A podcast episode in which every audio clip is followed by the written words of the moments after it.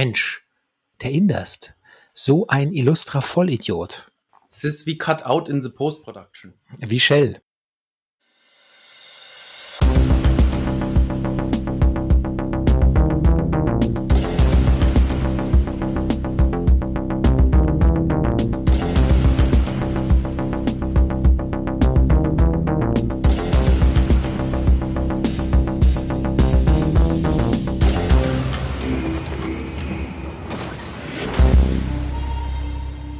Man glaubt es nicht, der Kürbis kürbist schon wieder und eure Lieblingsermittler sitzen vor den Podcast-Mikrofonen, die sie im Sommer mal kurz in die Ecke gestellt hatten.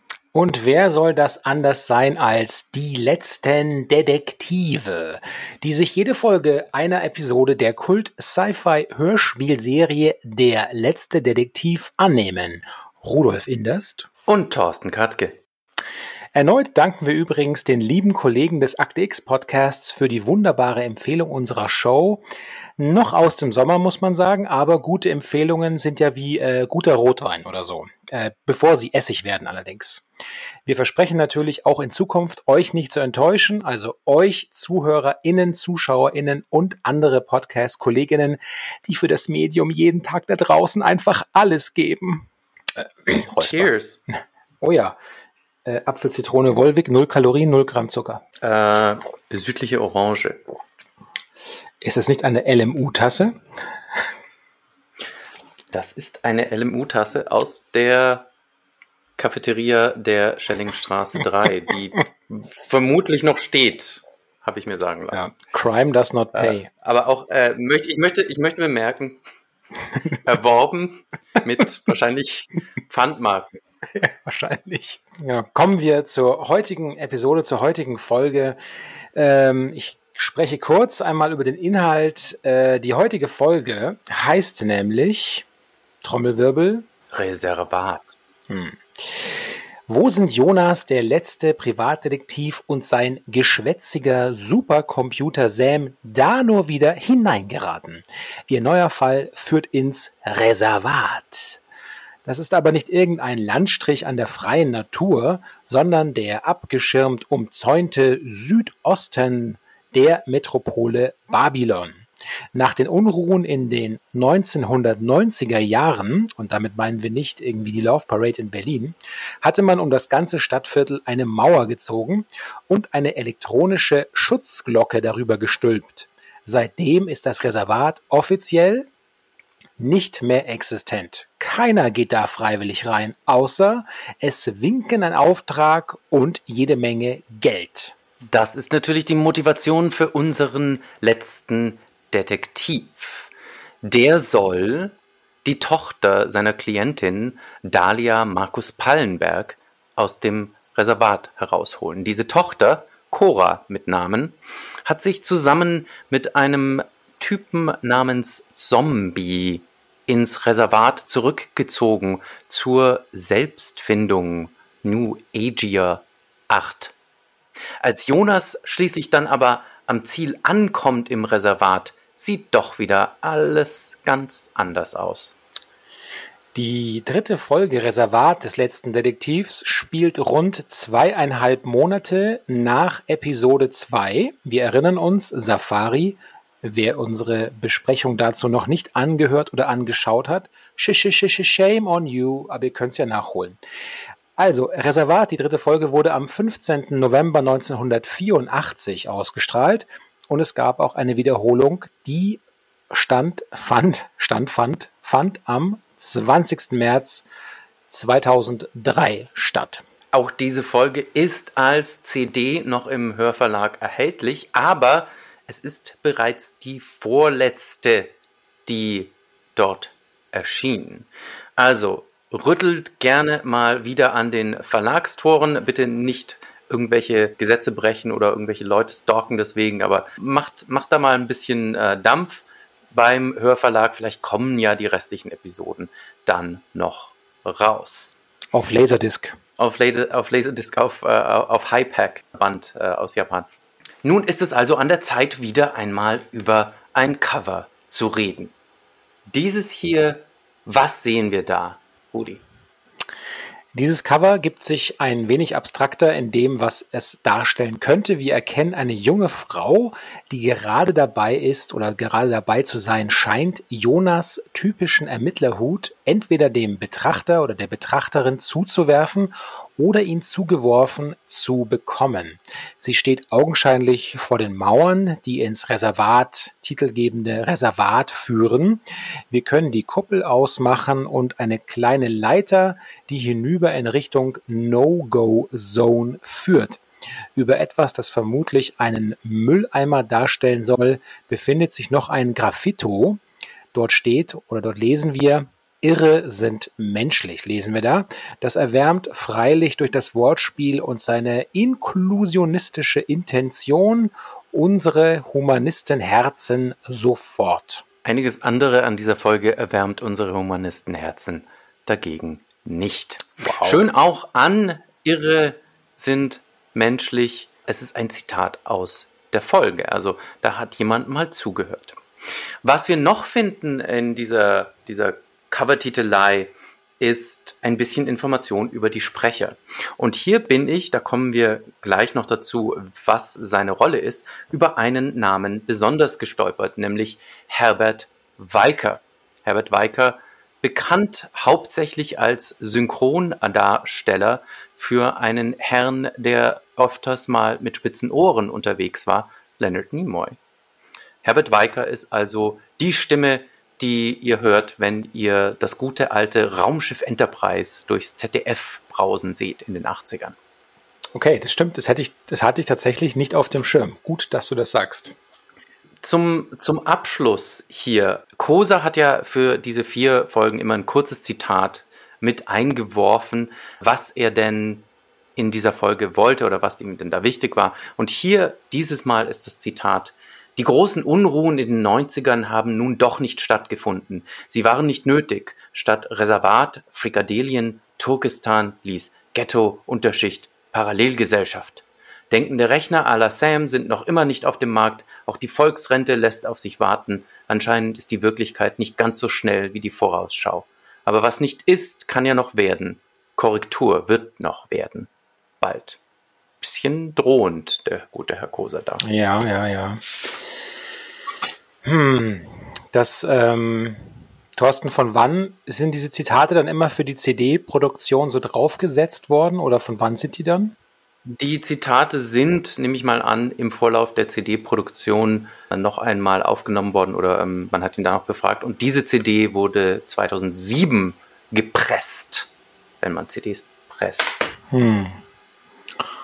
Okay, ja, 2,7. Na, wir werden sehen, ob er recht behält oder nicht. Ähm, was wir auch sehen werden, ist jetzt ähm, den Ablauf oder die, was geschieht hier eigentlich, die Geschichte. Wir dröseln sie für euch natürlich in bewährter Szenografie eine nach der anderen gerne auf und ähm, wir starten diesmal bei Reservat äh, in Jonas Büro. Ähm, Anwesend sind zunächst mal natürlich Jonas, der letzte Detektiv, und sein treuer äh, digitaler Gefährte Sam.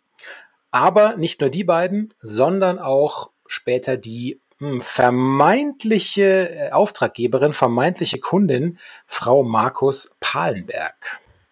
Nee, wir hatten vorher auf Doppel-L gesetzt, Pallenberg, müsste man sagen, ja. Pallenberg, ich kann, ich kann nachschauen. Äh, das ist ja das Schöne an Quellen. Echtzeit. Ad Fontes. Du gibst den Ranke.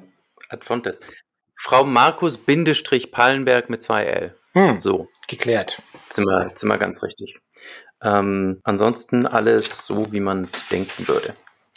Gut, Frau Markus Pallenberg, deren Name, wie wir später erfahren, Dahlia ist. Ähm, da könnte man jetzt auch wieder anfangen, ähm, Film Noir mhm. Parallelen ja. zu ziehen. Black Dahlia, ja, genau. Ja. Gut. Ja, ne? Was aber wichtig ist jetzt erstmal in dieser Szene, schön fand ich den Eingang, in dem Jonas wieder sein Voice-Over beginnt und er redet darüber, es gab mal eine Zeit, da gab es so Privatdetektive, die waren nie um äh, eine Antwort verlegen oder einen Ausweg verlegen. Äh, die waren gerecht und äh, die waren hart.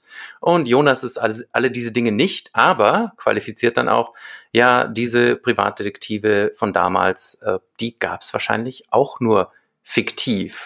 Was dann aufwirft, ist das schon meta-reflektiert? Weiß Jonas, dass er selber fiktiv ist? Fragezeichen. Das finde ich interessant, die Überlegung, als ich sie äh, von dir im Skript gelesen habe, weil ich mir dachte, wie stark ist die Figur Jonas eigentlich abhängig von diesem Bild, das er von sich im Vergleich zu diesen Figuren zeichnet. Und wenn man ihm diese nehmen würde, was es für seine, ähm, was es für sein Selbstbild eigentlich bedeuten würde. Ja. Ja, es würde ihn wahrscheinlich, und da greife ich, glaube ich, äh, nicht zu sehr vor, vielleicht so ein bisschen misstrauischer machen gegenüber Auftraggeberin. Ja, stimmt. Er ist da. Ein bisschen. Also ergibt sich hier, ähm, was möchte denn Frau Markus äh, Bindestrich Pallenberg von ihm? Sie, äh, sie, sie, sie sagt, äh, eigentlich fordert sie etwas, wie auch Jonas selbst festhält, sie möchte was Unmögliches. Ja, sie möchte ihn nämlich ins Reservat schicken. Das Reservat, das böse Reservat, das der Nichtort vor den Toren von Babylon oder ein ehemaliges Teil von Babylon abgeschirmt, wo wirklich nur die ganz verrückten Freaks hingehen, wo man sich natürlich auch fragt, in unserer dystopischen babylonischen Landschaft, in der man anscheinend äh, noch nicht mal die U-Bahn nehmen kann, ohne vielleicht einem Spaßkiller in die Arme zu laufen. Wie viel schlimmer kann es denn noch werden? Aber anscheinend wird es noch um einiges schlimmer im Reservat. Ja, wie wir schon in der kurzen, äh, im kurzen Inhaltsverze oder in der Inhaltsangabe kurz vorweggenommen haben, das ist wirklich ein abgeschotteter Platz, in dem sich äh, alles, was sozusagen ähm, kein, kein Recht und aber viel Namen hat oder viel Namen machen möchte, sammelt sich dort. Es gibt dort sozusagen, eigentlich ist dieses Reservat ist, könnte man, ist auch eine kleine Stadt in sich. Es gibt so einzelne Bezirke, in denen mal die Gruppe die Macht hat und dann mal die Macht und es gibt äh, Rangordnungen, Hackordnungen und viel Gewalt. Ähm, aber es gibt auch diese, diese, sagen wir mal, Milieu- und Gangstruktur. Ja, jeder hat so seinen Raum, was aber nicht heißt, dass ständig um die Überhand und Übermacht gefochten wird. Und jeder, der natürlich ähm, äh, Snake Plissken äh, in Carpenters Klapperschlange gesehen hat, äh, der, der ahnt hier schon, was hier Pate gestanden haben könnte. Ja, ja um, ähm, The Escape from Babylon.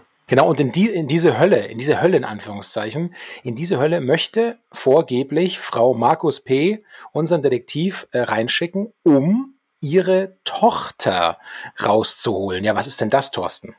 Naja, diese Tochter mit dem klingenden Namen Cora Markus Pallenberg ist eine Dame, die schon fast volljährig ist, wie hier gesagt wird. Sie ist nämlich 15, was ich eine sehr schöne kleine Detailnotiz hier finde, denn damit greift Kruse natürlich das auf, was vor zehn Jahren vor 1984 großes Thema war, das Heruntersetzen der Volljährigkeit von 21 auf 18 und das, was auch immer heute noch wieder gefordert wird, ne? 16-Jährige sollen wählen dürfen.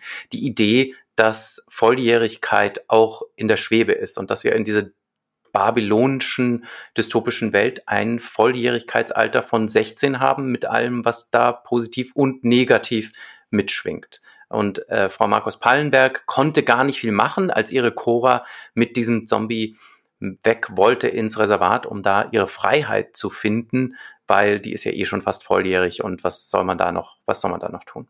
Das stimmt. Und jetzt äh, nicht nur dass die, die, die berechtigte Angst äh, einer Frau Mama, ob der fast schon Entführung der freiheitsliebenden Tochter und diesem seltsamen Zombie-Charakter, ähm, gibt es da eine viel schrecklichere Vermutung, und zwar, dass dort ähm, im Reservat ähm, sogenannte nicht nur Pornofilme gedreht werden und die, in diesen Kreis könnte sie auch geraten, so die, so die Befürchtung, sondern dort werden auch sogenannte Snuff-Filme produziert, weil außerhalb der Mauern, da werden zwar auch Pornofilme gedreht und Erotikfilme, aber ist ja alles nur Make-Believe.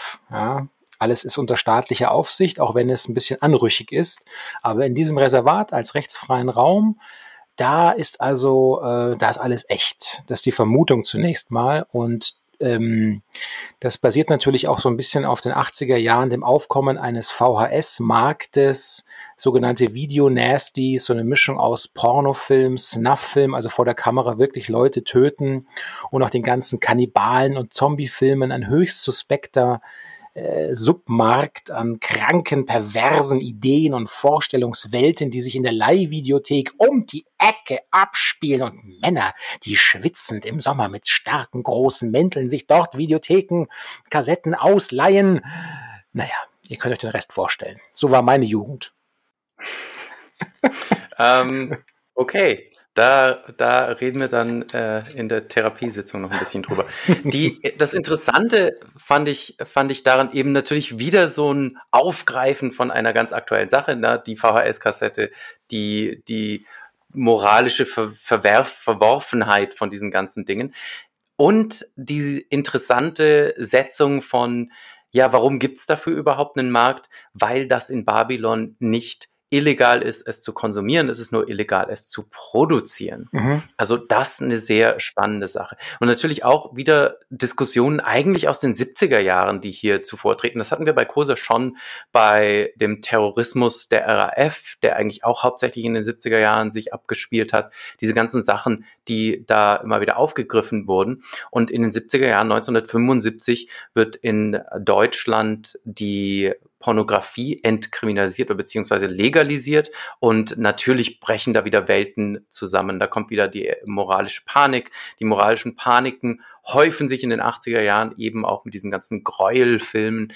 Ähm, schön interessant daran finde ich, ist, dass diese, diese Snuff-Film-Panik, je nachdem, wie man einen Snuff-Film denn definiert, Mhm. Ähm, dass es so einen Snuff-Film denn nie wirklich gegeben hat. Also so wie der ähm, Zombie das im Reservat produziert, ne, Leute verschleißen in Gladiatorenfilmen, ähm, sowas hat es in echten nicht gegeben. Das heißt nicht, dass es nie Filme gab, in denen Leute getötet wurden. Also da gab es Newsberichte, die zusammengeschnitten wurden, zum Beispiel Faces of Death, ganz mhm. große, ja. bekannte Reihe, die sich daran äh, abgearbeitet hat. Es gibt einen schönen Podcast dazu äh, eine Folge der Podcast-Serie You're Wrong About, in der eben das aufgearbeitet wird. Ähm, die können wir euch dann auch noch verlinken. Also diese, dieses Aufgreifen aktueller technologischer Veränderungen, moralischer Panik der 80er Jahre, Kosa wieder voll vorne mit dabei und auch hier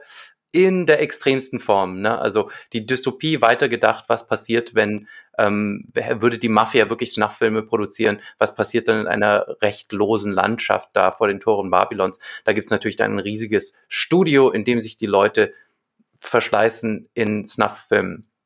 Wo genau. mir immer die Frage blieb, wie lange geht das gut? Weil irgendwann sind die ja alle tot.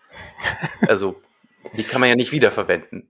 Das ist ja das, ist ja das Praktische an, an Fernsehen und an Schauspielern. Man kann die Leute bezahlen, verschiedene Rollen zu spielen. Das funktioniert ja in dieser äh, Art zumindest. Ja, dann wechseln die halt das Genre und das wird dann so ein Nekrophilie-Thema vielleicht weiß ich nicht. Ähm, also Jonas erst so, oh Gott, er weiß genau, was es bedeutet, in diesem Reservat offensichtlich irgendwie äh, vermeintlich im Einsatz oder womöglich im Einsatz zu sein für irgendwas. Er findet es viel zu gefährlich. Er sagt, er ist nostalgisch, aber er ist nicht dumm.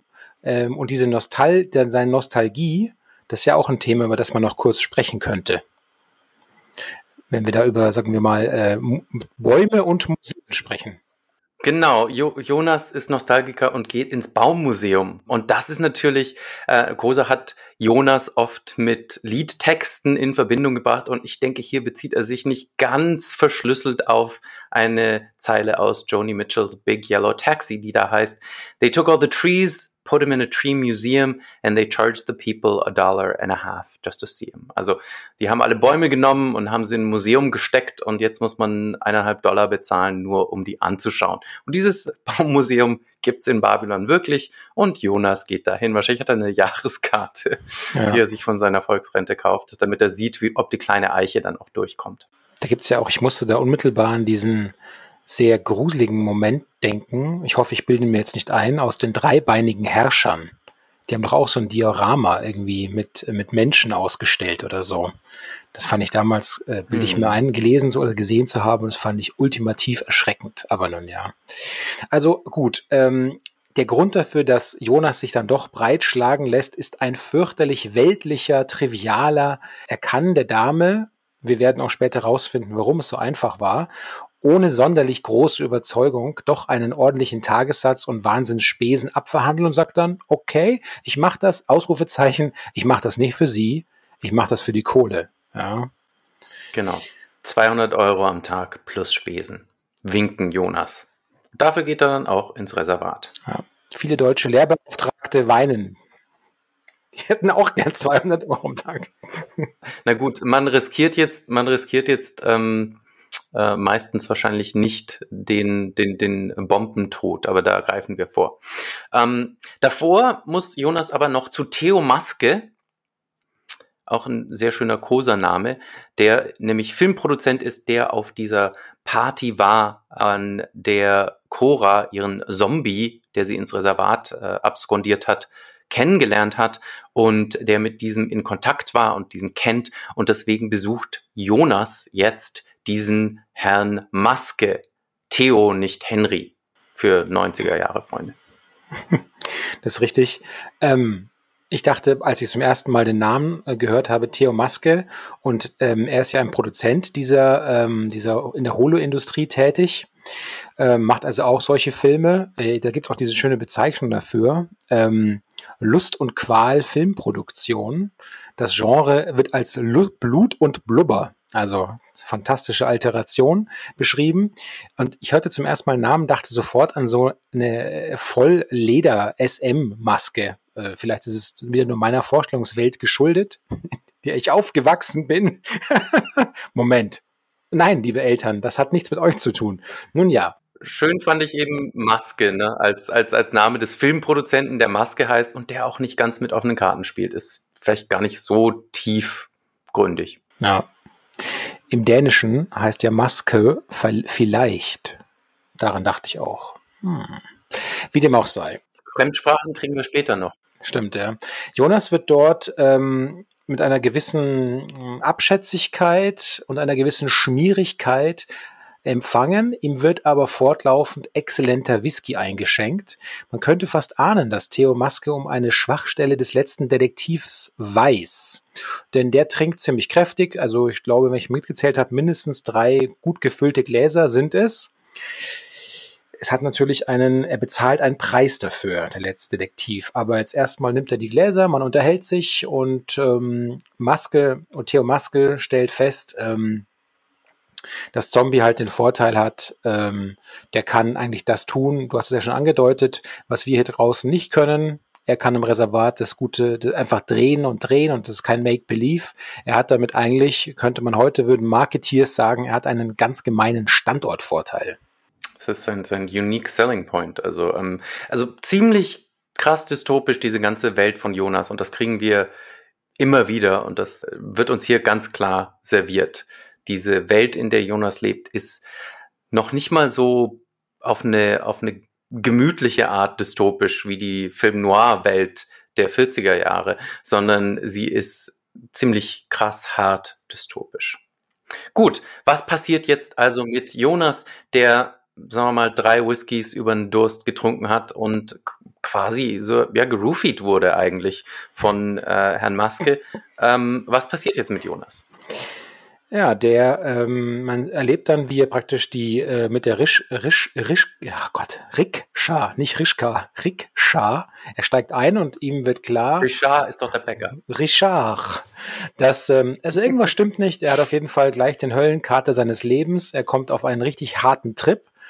Und er merkt schon so, also äh, entweder war der Whisky schlecht oder irgendwer wollte mir anderes. Und ehe er sich's versieht, hm, der wacht da wieder auf und zwar im Hinterhof seines eigenen Wohnblocks. Und hier irgendwie im Oberschenkel, da schmerzt ihn irgendwas, äh, aber keine so besondere Beachtung. Vielleicht denkt er sich, bin ich vielleicht im Suff irgendwie blöd gefallen oder so, könnte er sein. Er unterhält sich dann lieber mit Sam darüber, ähm, wie könnten wir denn in dieses Reservat überhaupt kommen? Also wie planen wir diesen, diesen Trip? Genau, und hier fällt auf, dass die beiden sich jetzt zum ersten Mal auch darüber austauschen und das ist jetzt zum ersten Mal auch so ein bisschen, wo man sich heute und nicht nur heute schon dachte, huch, ja, schwierig. Hier sprechen die beiden zum ersten Mal darüber, was sie eigentlich an, ähm, nennen wir sie mal, Personal und Bevölkerung in diesem Reservat erwartet und vor allem auch schlägt ziemlich durch, wie sie das sozusagen normativ framen, was das für ein Menschenschlag dort ist für sie. Und da, ähm, da wird's dann naja, problematisch ist ein großes Wort, das viele Sachen äh, abdeckt, aber ich denke, das kann man hier durchaus verwenden, zumindestens auf der, aus der Rücksicht, wahrscheinlich auch schon aus der Gegenwartssicht. Äh, da hätte der gute Kosa vielleicht ein bisschen besser äh, ja, nochmal drüber nachdenken sollen, wie er diese Leute alle framed.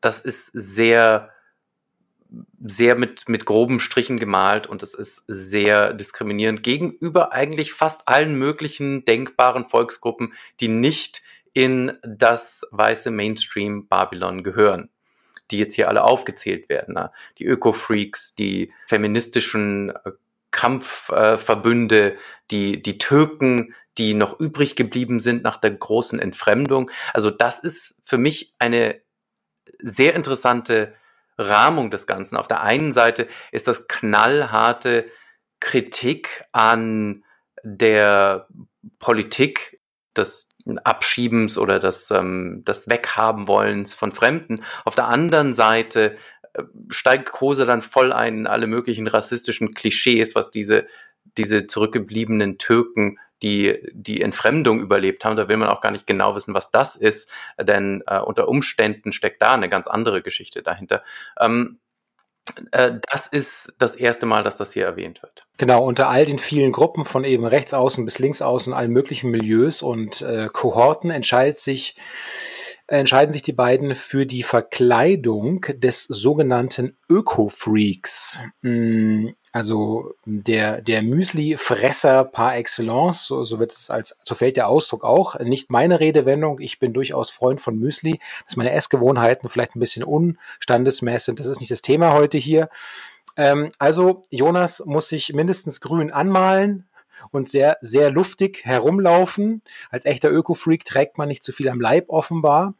Und ähm, dann gehen die beiden eben los und ähm, lassen sich und lassen sich das auf Spesenrechnung, lässt er sich sozusagen wie ein Cosplayer, würde man heute sagen, lässt er sich auf Spesen das Öko-Freak-Kostüm kommen, nur aus dem feinsten Laden, sagt er.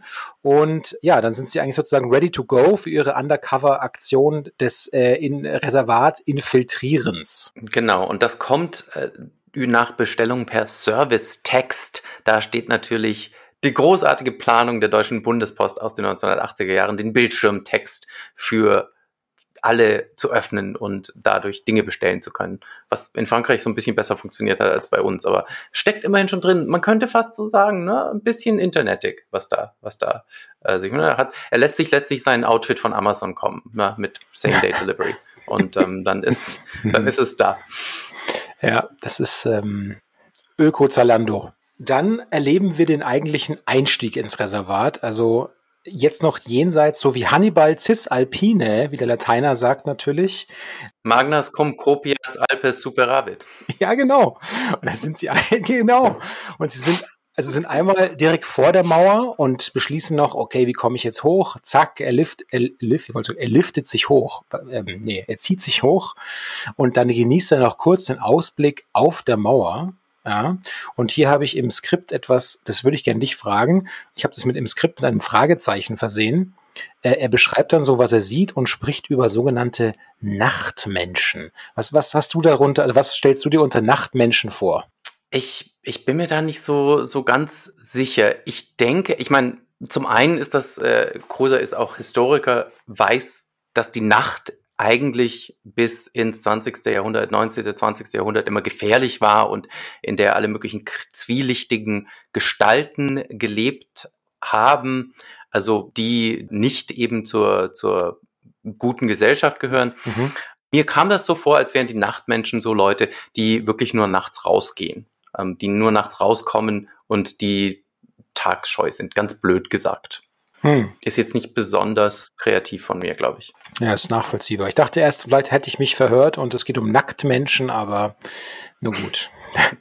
also ähm, äh, leider äh, schon dieser Einstieg misslingt tierisch oder richtig, äh, richtig krass, weil er kommt auf, er springt ganz cool über die Mauer, Infiltration gelungen, aber nur in dem Moment, in dem er in der Luft noch schwebt, weil sobald er auf dem Boden aufkommt, da tappt er in eine sogenannte Biofessel, ganz geschickt. Also wirklich hier Kosa wirklich super visionär, weil dieses Fallenstellertum, das, das springt sofort an, das umwickelt ihn sofort, er kann sich gar nicht mehr bewegen, er wird eingepackt, er sagt, ich bin wie ein Paket eingepackt, er kann sich nicht mehr rühren und da tauchen auch schon zwei Bösewichte auf, er beschreibt sie als zwei schwarze Punks mit Laserwaffen, die wohl nur darauf gewartet haben, eine Beute hier wie ihn vor sich zu finden. Um ihn entweder gleich abzumurksen oder zu verkaufen oder sonst irgendwas mit ihm anzustellen. Genau, und schrecklich, sie wollen ihn sogar an Kannibalen verkaufen.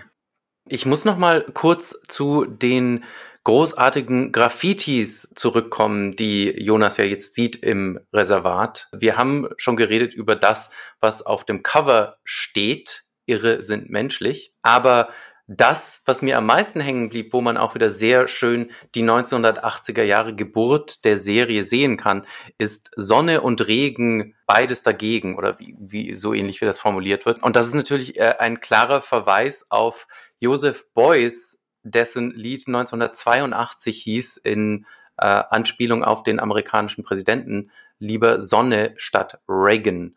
Und äh, zwei Jahre später erinnert sich noch der eine oder die andere an äh, dieses, äh, dieses Lied und natürlich ist Ronald Reagan in dem Moment immer noch Präsident. Also die Leute, die 84 das hören, denen ist das noch geläufig. Also diese eigentlich sehr unpassende äh, 80er Jahre Idee 2009 sind wir jetzt in der Jonas-Zeit. Aber da passt ja, weil es wird ja nicht direkt auf Reagan verwiesen, sondern es geht ja wirklich um den Regenregen der ja. vielleicht inzwischen dann auch nie mehr sauer ist wie in den 80ern. Ja, diese, ähm, was mir da aufgefallen ist bei diesen beiden Punks, die ihn jetzt nach allen Regeln der Kunst erstmal so ein bisschen treten und sich über ihn lustig machen und ihre Pläne vor ihm ausdiskutieren, was sie mit ihm anfangen, der ähm, der Sprech, den die beiden untereinander pflegen, das ist das, was meine Studierenden mir als cringe vorwerfen.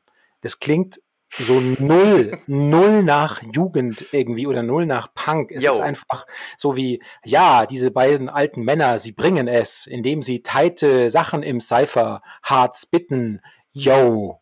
Ja, das ist, ich habe ich hab nachgeschaut, Kosa war zum Ausstrahlungszeitpunkt dieser Folge 46 Jahre alt. Also es ist jetzt nicht mehr so ganz in der Jugendsprache drin und schreibt, wie er sich die Jugendsprache vorstellt. Vielleicht hat er auch mal die eine oder andere Vokabel aufgeschnappt, sehr monosyllabisch, ähm, aber Elefantengeil ist jetzt, glaube ich, kein Begriff, der die Welt im Sturm erobert hat.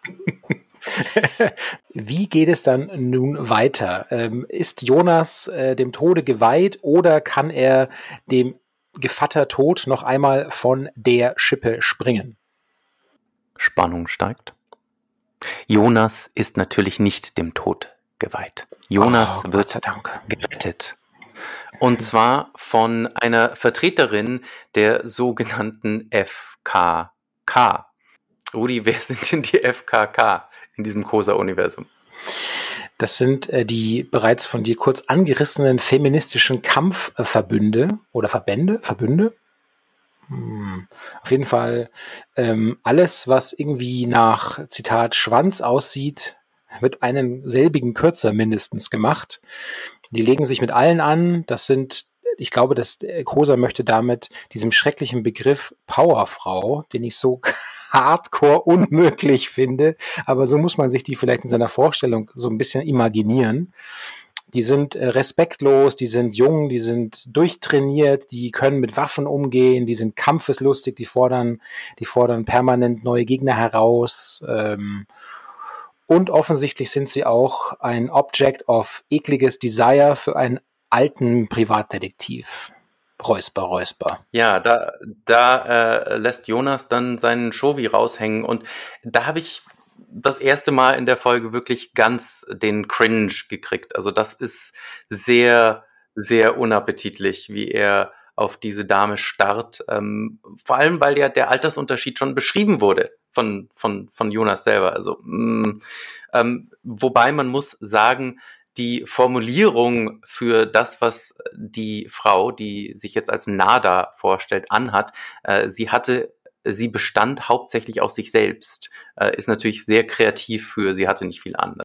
Ich weiß gar nicht, er äußert das, äh, es ist so ein Monolog, wenn ich es richtig in Erinnerung habe. Er sagt doch so, er konnte es nicht äußern, weil er genau weiß, dass sie eben ihn sonst vielleicht einen, einen Kopf kürzer machen würde, was sie natürlich nicht mhm. machen würde, weil sie ja auch eine zweite Identität hat, wenn wir mal so dreist mm. spoilern dürfen. Ja, Sie, wir müssen, also da möchte ich, da möchte, da möchte ich jetzt, wenn wir schon so ein bisschen am Spoilern sind, da möchte ich jetzt auch schon mal sagen, ähm, es hätte dem guten Jonas durchaus aufgehen können, dass die ihn so selbstlos rettet vor diesen, diesen Punks, die ihn da verkaufen wollen oder ähm, vereisen mit ihren Laserstrahlern, wie sie es nennen, mhm. ähm, dass die vielleicht nicht unbedingt nur das aus äh, Liebe an der Welt macht, hätte man vielleicht mal drüber nachdenken können, wenn man Privatdetektiv ist. Ja, ist ein, ja gut.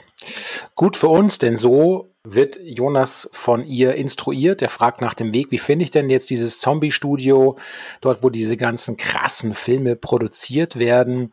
Sie deutet ihm also den Weg, ja, aber sie sagt auch gleichzeitig, sie spricht eine Warnung aus, Vorsicht, sagt sie Vorsicht, denn die Türken, die Türken sind on the loose. Vorsicht, Vorsicht. Und dann beginnt der hässliche Teil dieses, dieses Hörspiels.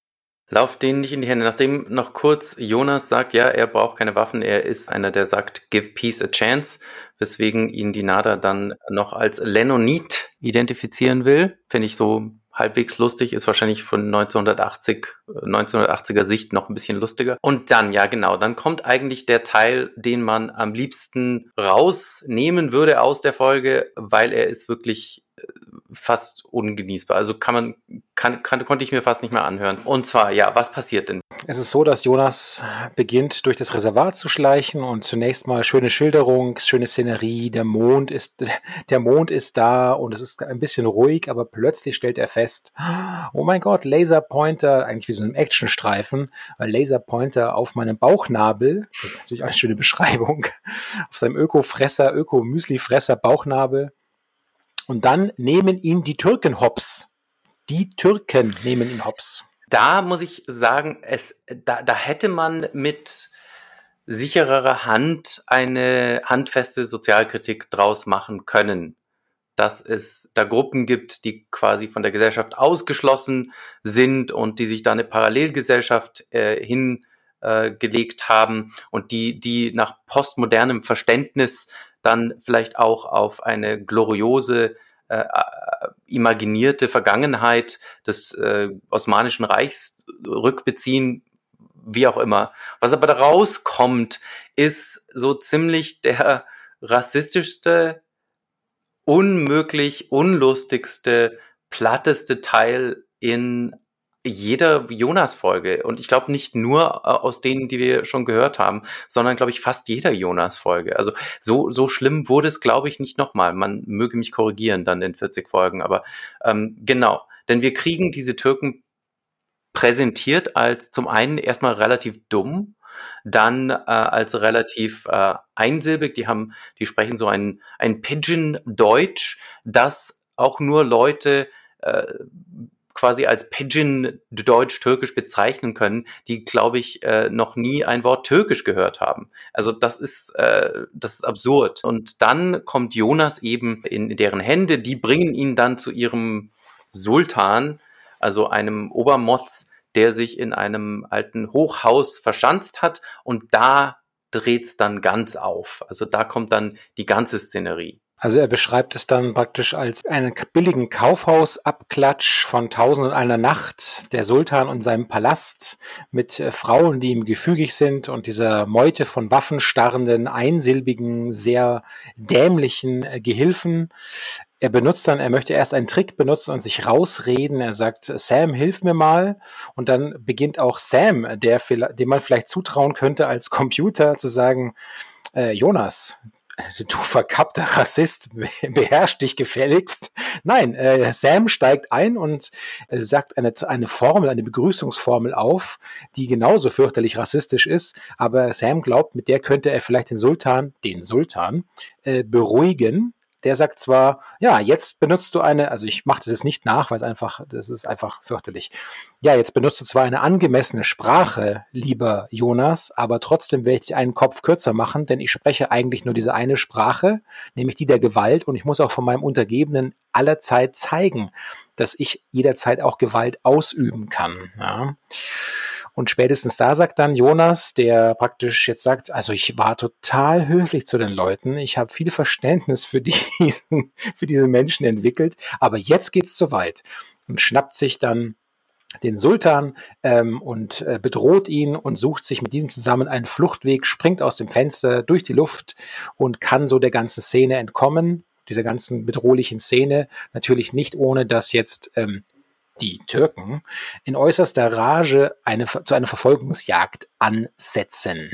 Dieser Sultan, und da kommen wir nochmal auf den Anfang zurück und auf Herbert Weicker, wird nämlich gesprochen von Herbert Weicker. Also der in rassistischem Pidgin rumstammelnde Sultan, gesprochen von derselben Stimme, die Mr. Spock seine Logik gegeben hat, finde ich faszinierend. Gut, Jonas springt aus dem Fenster, weil das ist der Ausweg, äh, landet 30 Meter tiefer im Fluss und ja, wer rettet ihn? Ganz zufällig wieder, ohne dass man überhaupt drüber nachdenken müsste, ob das vielleicht problematisch ist, dass man da vielleicht sein Leben an diese Person so oft übergibt.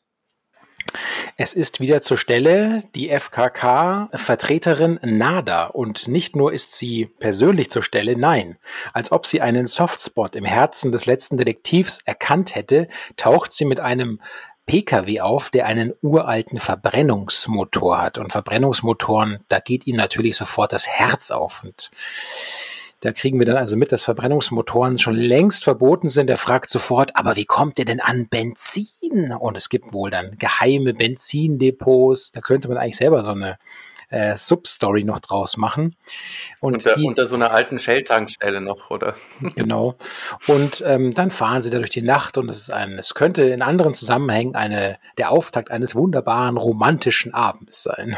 Oder eines Roadmovie. Interessant dabei fand ich, weil Jonas sagt, ja, wie lange saß ich in keinem Benzinauto mehr? 15, 16 Jahre. Also Mitte der, Anfang, Mitte der 90er. Anfang, Mitte der 90er ist in der Jonas-Welt der Verbrennermotor nicht mehr. Und bei allem, was man, was man an Dystopie hier schon gesehen hat, dass es keine Autos mehr mit Verbrennungsmotor gibt, macht Babylon vielleicht ein bisschen weniger stinkig, als es sein könnte. Das stimmt. Also wenn man sich das jetzt ja, also in der Hinsicht würde man sagen, dass äh, in dieser Hinsicht würde man das als progress progressive Innenstadtpolitik werten. Genau, keine Feinstaubproblematik in Babylon. Kommen wir nun zum äh, ja, Dantes Inferno weiterer Abstieg sozusagen. Wir befinden uns jetzt am Eingang bei, bei Zombies Filmstudio. Ach so, genau. Äh, wichtig noch, Nada gibt, bevor er das Auto verlässt oder beim Auto verlassen, übergibt sie Jonas auch noch wieder einen Hinweis. Sie übergibt ihm eine Waffe, eine Laserwaffe. Und er sagt, es tut auch mal ganz gut, praktisch nicht am Receiving End dieser Waffe zu sein, sondern sie auch irgendwie in der Hand zu haben als Power Tool, als Argumentationsverstärker. Und er benutzt sie auch gleich, um den Pförtner, nennen wir es mal, des Zombie-Filmstudios schlafen zu schicken. Also die Laserwaffe kann anscheinend auch das, was Captain Kirks Phaser kann. Er kann Leute nicht nur ums Eck bringen, sondern kann sie auch ausnocken.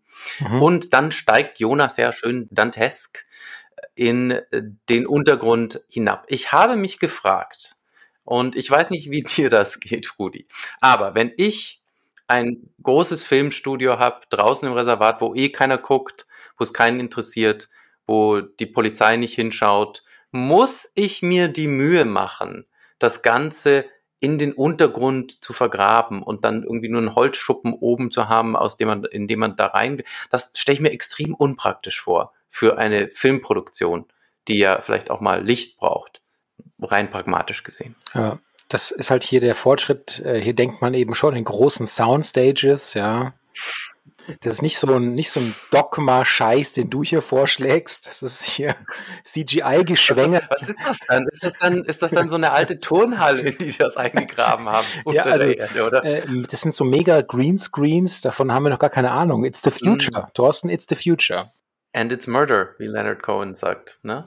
Ja, genau. Ähm, ja, also Jonas steigt ab in diese Greenscreen Mess, wo ein Film gedreht wird mit dem Titel Argentinien 1978 Schreie aus dem Keller. Auch hier wieder Koser, der ein Thema aus den Nachrichten in den 70er Jahren aufgreift und zwar Rudi welches? Es war zu der Zeit 78 eine fantastische Fußball-WM für Fußballfreunde in Argentinien. Ja? Und die hatte den Ruf, also eine saubere Fußball-WM zu sein, Anführungszeichen, weil zu dieser Zeit Argentinien ein politisch durchaus schwieriges Pflaster war. Als ob das jemals Sportfunktionäre irgendwie äh, einen Scheiß interessiert hätte, ist uns auch klar. Aber Argentinien hat zu der Zeit einen veritablen Diktator an der Macht sitzen. Und Schreie aus dem Keller bezieht sich jetzt natürlich auf die Foltergefängnisse, in denen damals zahlreiche Oppositionelle vermutlich nicht nur gefoltert wurden, sondern auch ihr Leben lassen mussten.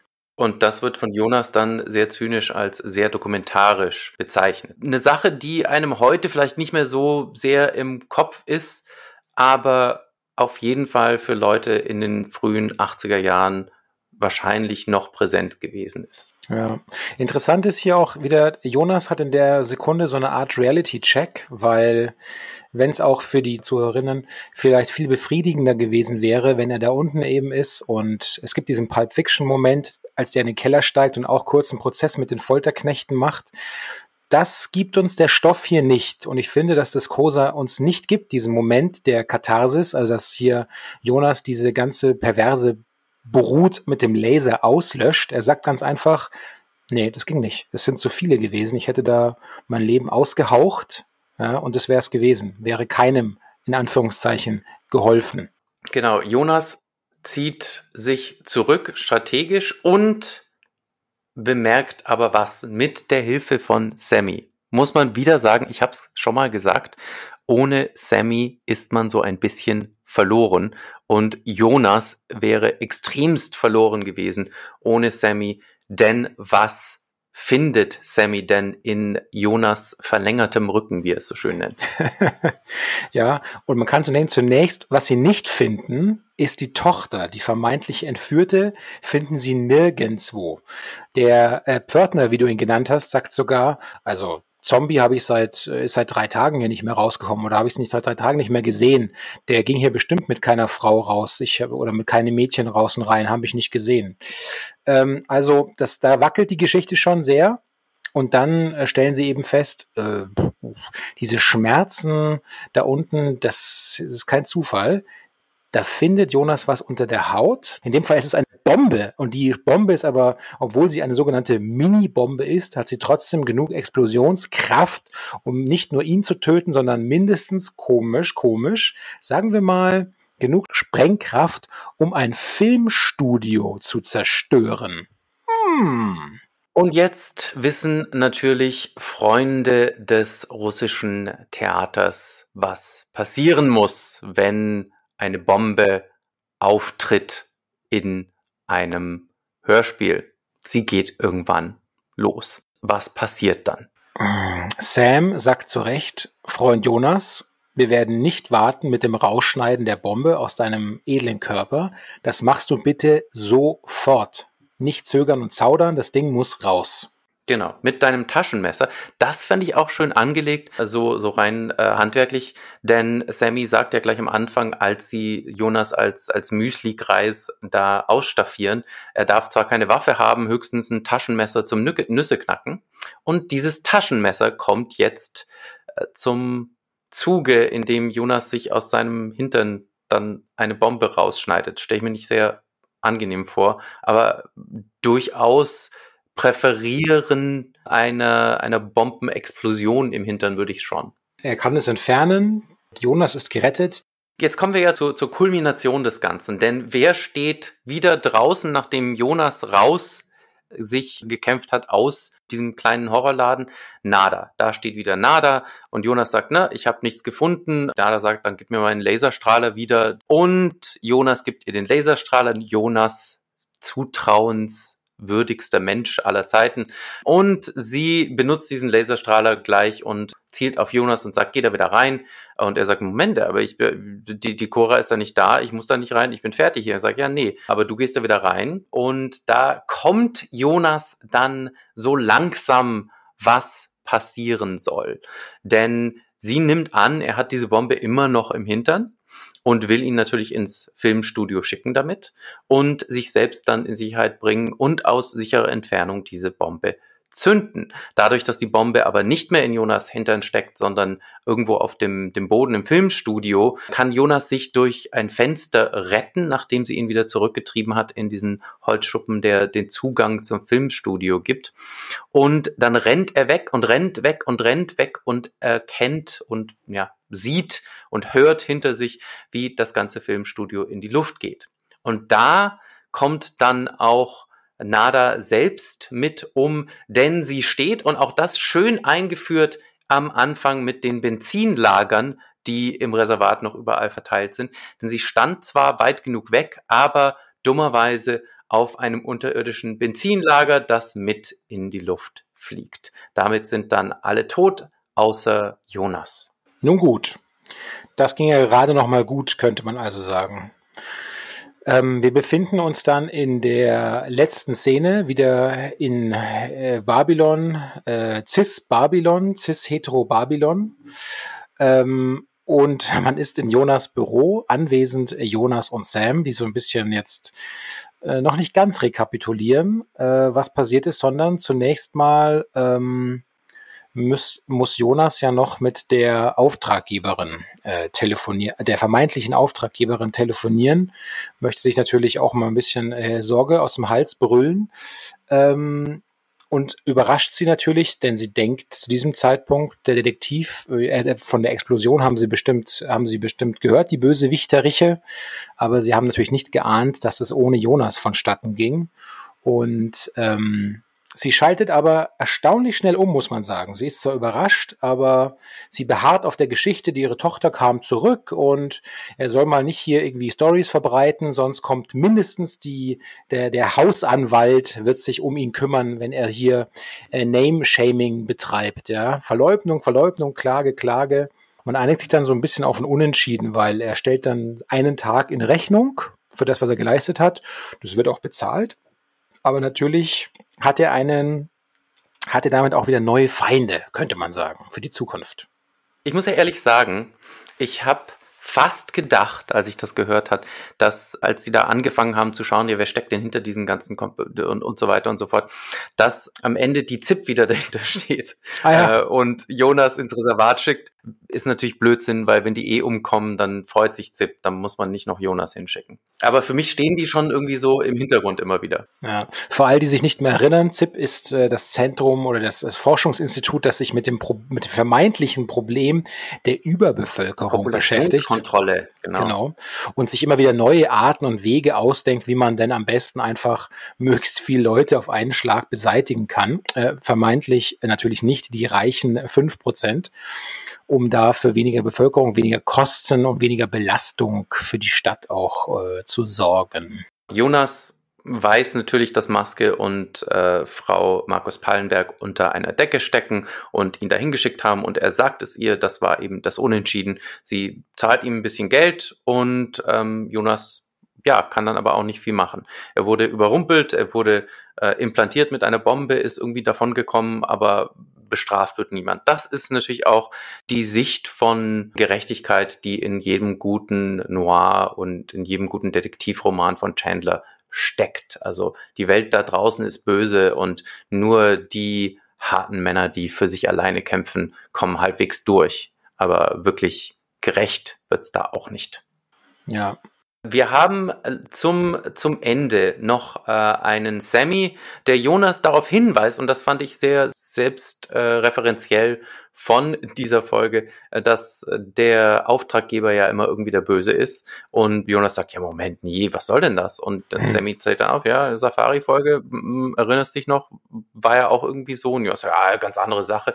Aber ja, äh, Sammy ist durchaus gewahr, dass sein Herr und Meister nicht der hellste ist, wenn es um das Vertrauen geht, dass er seinen Auftraggebern einfach mal gibt, ohne wirklich groß drüber nachzudenken, wen er da vor sich hat und was die vielleicht wollen könnten. Und es ist auch so, dass man das Gefühl hat, dass Sam ihn praktisch nicht explizit oftmals warnt, aber versucht durch, äh, durch sehr, durch einen wahnsinnig starken, äh, durch sarkastische Hinweise. Wenn die vielleicht weniger sarkastisch und weniger ironisch wären, würde es vielleicht sogar der letzte Detektiv begreifen, eigentlich, was da passiert, aber darauf hat Sam offensichtlich keine Lust. Gut für uns, denn so gibt es neue Fälle und neuen Wortwitz, den wir genießen können. Ähm, grundsätzlich muss man sagen, Sammy, diese Folge etwas schwach. Also Joachim Wichmann darf nicht viel machen, hat so ein paar Momente, aber im Großen und Ganzen, ja, gab es bessere Sammy-Folgen und wird es bessere Sammy-Folgen geben. Gut, wir schreiten zur abschließenden Einordnung, Bewertung dieser Folge. Rudi, was meinst du? Also, ich habe es ja am Anfang kurz angedeutet, alles, was irgendwie nach Klapperschlange riecht, sieht und aussieht und schmeckt, hat bei mir einen Stein im Brett. Andererseits, also dieser, ich habe es hier im Skript, der türkische Totalaussetzer, in Anführungszeichen genannt. Also, wow, das ist wirklich Low Punch, ja. Äh, das drückt es ganz schön runter. Ich gebe folglich zwei von fünf Flaschen Bürowhisky und ich schrieb hier, die Jonas in dieser Folge wegzischt wie BundesligaspielerInnen Wasser am Spielfeldrand im Hochsommer. da war ich ja gut gelaunt. Man muss wirklich sagen, diese Folge verspielt sich viele Sympathien, um beim Begriff des Spielers zu bleiben. Die Grundidee greift damals Aktuelles auf und überspitzt es und setzt Jonas mitten rein. Das ist eigentlich genauso, wie Science Fiction funktioniert und funktionieren sollte. Die Details sind dann allerdings allesamt unappetitlich. Aus heutiger Sicht und wenn wir ehrlich sind, auch damals hätte man das schon wissen können, geht diese LOL-Orientalismus-Fantasie des türkischen Sultans und seiner gebrochen Deutsch pigeonisierenden, planlosen Gefolgsleute einfach gar nicht. Und Jonas, der gleich mal fast nicht mehr jugendfrei den Shovi gibt, wenn er Nada nur sieht, dazu dann noch diese klischeehafte Stilisierung des Feminismus der zweiten Welle als nur diese schwanzabschneidenden Amazonen. Ach nee, also geht besser. Und können wir mal kurz drüber reden, dass Sammy, ich habe gesagt, es ist keine große Sammy-Folge, aber Sammy mal wieder der Einzige ist, der den Durchblick hat. Und es fühlt sich so an, als sollte Jonas selber mal öfters den Durchblick haben, denn den eigentlich sehr wiefen Ermittler dann immer seinen Computer ausbuchstabieren lassen, was er denn jetzt wieder falsch gemacht hat, indem er sich auf die Frau Markus Pallenberg angelassen hat, das lässt ihn nicht so ganz klug aussehen. Ich habe zum Abschluss noch ein Problem mit dieser Folge, dass ich das Indiana Jones Problem nennen möchte. Wer den ersten Indiana Jones Film gesehen hat, wird vielleicht verstehen, was ich meine, denn Jonas ist eigentlich unnötig in dieser Folge. Der erste Indiana Jones Film endet ja, Spoiler, Spoiler für einen fast 40 Jahre alten Film, dass die Nazis die Bundeslade kriegen, aufmachen und dann deswegen schmelzen. Und das tun sie, nachdem Harrison Ford als Indiana Jones den ganzen Film versucht hat zu verhindern, dass sie das tun. Hätte er das den ganzen Film nicht verhindert, versucht zu verhindern, dass sie tun, hätten die Nazis die Bundeslade auch gefunden, hätten sie aufgemacht, wären auch dahin geschmolzen. Also der ganze Film eigentlich, interessiert jetzt nicht, ist ein spaßiger Film, aber eigentlich war der Held relativ unnötig, wenn man nur darauf hingeht, was das Endresultat ist. Und so ähnlich haben wir es hier auch.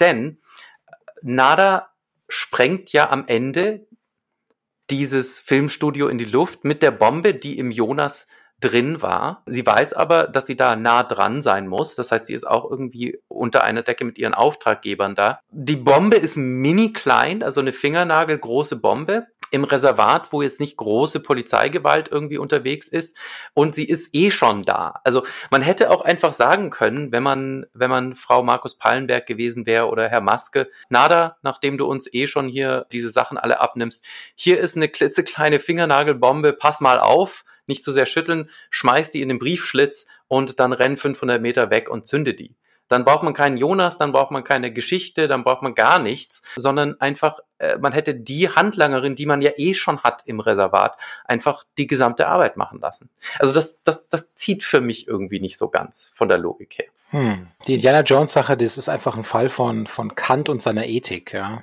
Egal, ob es klappt oder nicht, es ist das Richtige und er muss es deswegen dann tun. Also von mir zwei Flaschen Büro-Whisky auch, aber die sind auch durch die Indiana Jones-Problematik schon gut mit Wasser nachgefüllt, nachdem der kleine Jonas seinen Eltern da am Samstagabend, als die mal im Theater waren, zu viel weggetrunken hat. Danke für diesen autobiografischen Einblick, Herr Kante.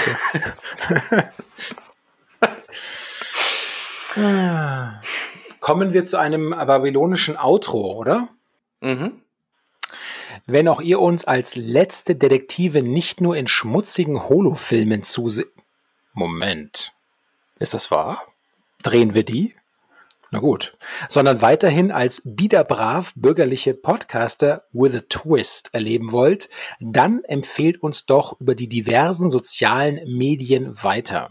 Abonniert uns bei YouTube und im Podcatcher eurer Wahl und geht auf unsere Website www.dieletztendetektive.com dieletzendetektive.de. Schreibt uns Feedback an sam at dieletztendetektive.de. Schaut vorbei bei Instagram. Dort findet ihr uns at dieletztendetektive und auch auf diesem sogenannten Twitter at letzte Detektive. Sammy, klappt das Bett raus. Für den Holo-Film.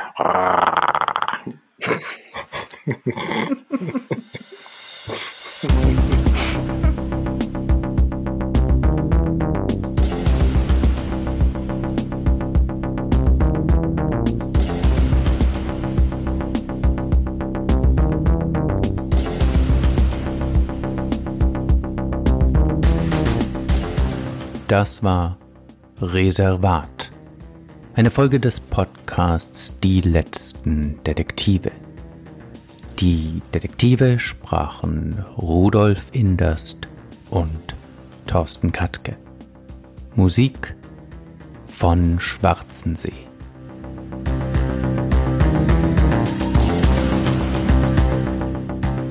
Eine Produktion aus dem Jahre 2021.